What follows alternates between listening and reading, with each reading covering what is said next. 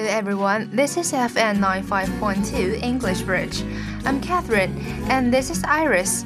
Today let us introduce you a brand new program about food. Well, so how did it start and what does it talk about in details?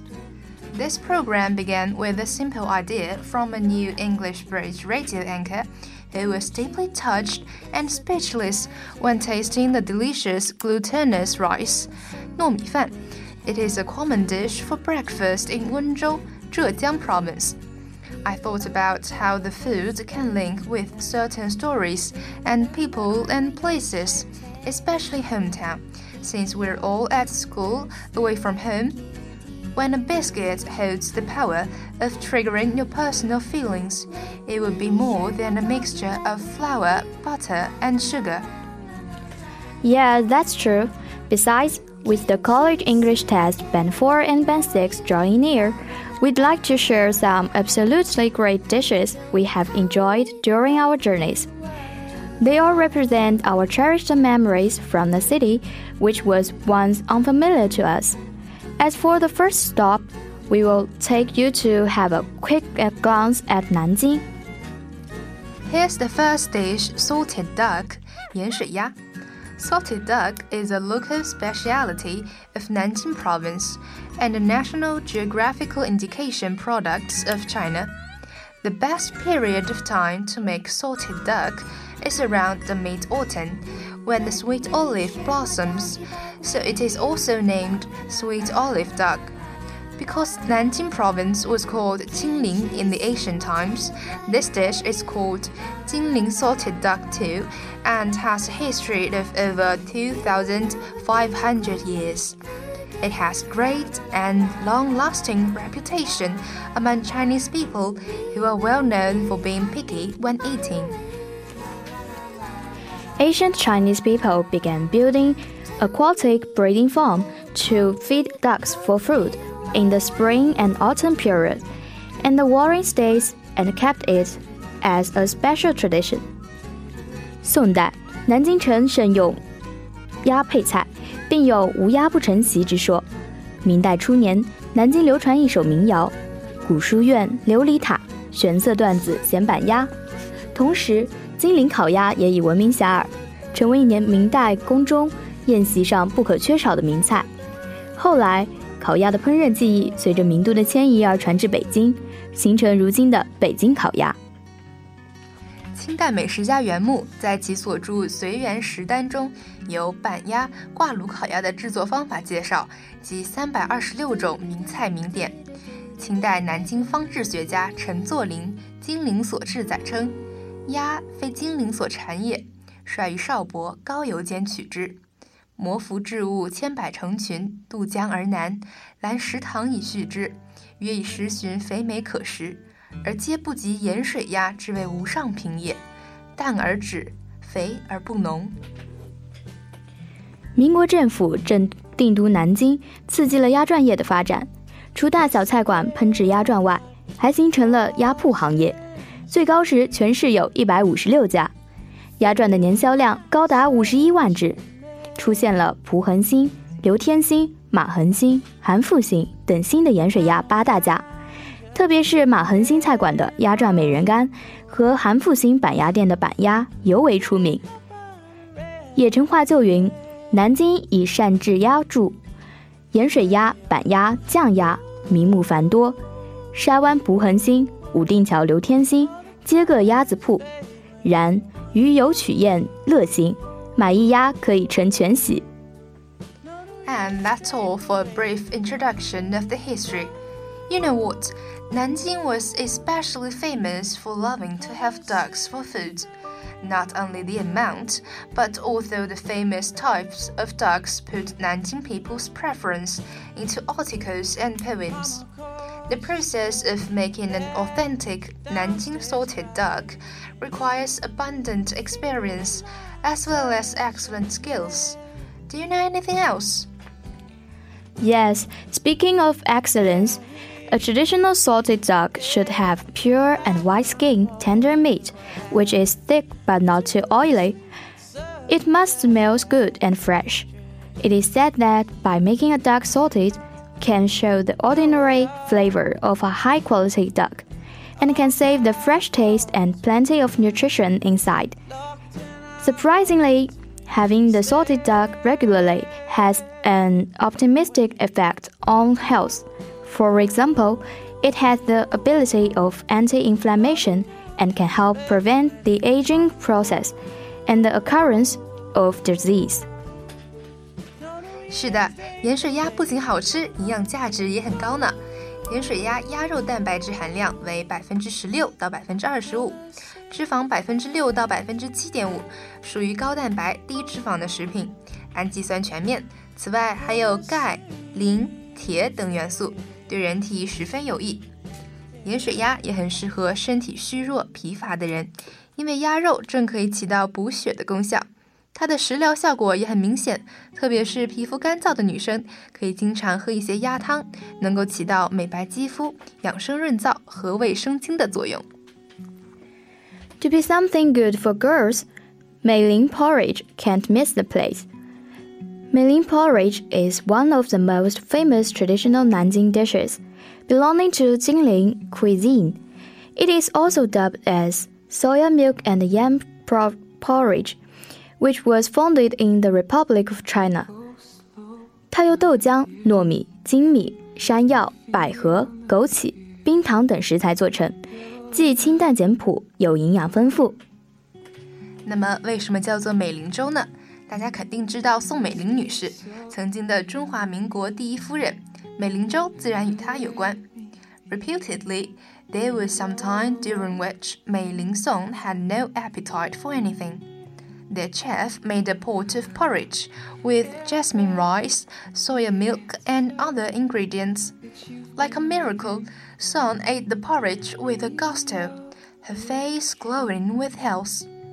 Certainly, it became her favorite, and the story spread among the civilian population. Thus, there came its name of Mei Ling porridge. Wow, that's amazing! It seems that the porridge has unique health preserving efficiency. Yeah, let me tell you some details. Since Meiling porridge is made of special ingredients, it is especially beneficial to our health. The soybean milk contains a large amount of cellulose, which can effectively prevent the excessive absorption of the sugar, thus preventing the diabetes. 此外，豆浆中所含的豆固醇和钾、镁、钙能加强心肌血管的兴奋，促进血流，防止血管痉挛。豆浆中所含的镁、钙元素能明显的降低脑血脂，改善脑血流，从而有效防止脑梗塞、脑出血的发生。When it comes to glutinous rice, it contains protein, fat, sugar, calcium, and other nutrients, while the polished round grain rice also contains essential nutrients that can provide nutrition and heat required by human body. Then there comes Yangchun Mian, the plain noodles. The plain noodles is one kind of Su style soup. It is also a famous traditional wheaten food in the south of Yangtze River. Its soup is fresh, light, and tasty. When it comes to its historical origins, one is that in the folk, October is called as Xiao Yangchun, and the ancient marketplace in Shanghai took 10 as Yangchun in cryptic language, and in the past, it used to be sold at the price of 10 pennies per bowl, so it was also called Yangchun noodles and the plain noodles. The other one is an interesting story of Emperor Qianlong. 相传干隆二十七年阳春三月，干隆皇帝南巡到淮安，来到了一个面馆， 摊小二端上一碗面条，根根粒粒爽爽，淡酱色面汤清澈见底，汤上浮着大大小小金色的油花和翠绿色的碎段花，阵阵香味扑鼻而来。乾隆连吃两碗后，突然问。这面叫什么名字？贪小儿说：“我们没给它起名字。”什么？这么好的面条怎么可以没有姓名？不行，不行！乾隆深思片刻说淮安是漕运要地，每年上交朝廷税收很多，贡献很大。现在正是阳春三月，这个面就叫阳春面吧，寓意淮安向朝廷交税，就像春天万物生长一样，生机勃勃，又像这面条一样连绵不断。So Qianlong named it as Yangchun noodles. It is quite out of my expectation. I've never connected the plain noodles with Emperor Qianlong. Me too. After listening to your introduction, I'm so curious about the method to make the plain noodles, and I'm hungry. Okay, let's start it. The material is simple just an egg, some noodles, and three garlic balls. Oh, don't forget some broth, peanuts, oil, and sauce. They are the soul of the plain noodles. As we've mentioned before, we collected some useful words and expressions to describe some Chinese dishes. Perhaps you'll need them in your exams or daily lives. Who knows? Now let's listen carefully. 烧饼 clay oven rolls. 咸鸭蛋 salted duck egg. 油条 fried bread stick. 卤肉饭 braised pork rice. 水饺 boiled dumplings. 蛋炒饭 fried rice with egg. 蒸饺 steamed dumplings. 刀削面 sliced noodles. 馒头 steamed buns. 麻酱面 the same paste noodles. 榨菜肉丝面 pork pickled mustard green noodles. 虾饺 shrimp dumplings. 米粉 rice noodles.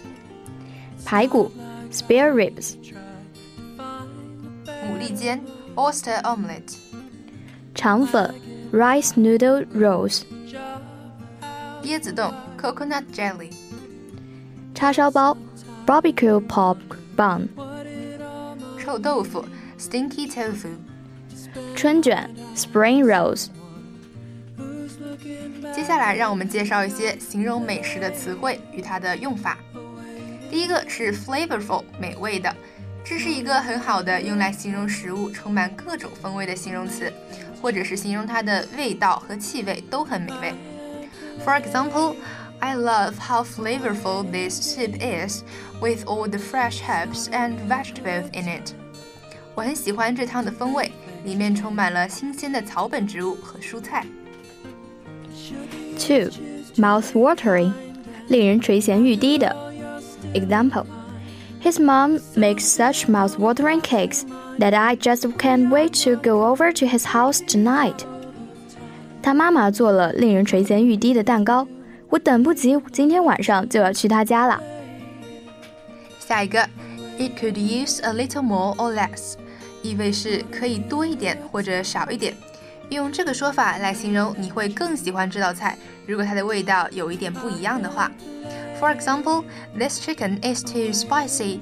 It could use a little less chili sauce. 这个鸡肉有点太辣了，如果少一点辣椒酱会更好。 4. This tastes different. I think I prefer something else. 这味道有一点不一样，我比较喜欢别的食物。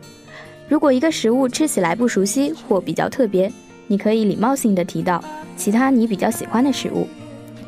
This tiramisu tastes different. I think I prefer the chocolate cake. 这个提拉米苏吃起来不太一样，我比较喜欢巧克力蛋糕。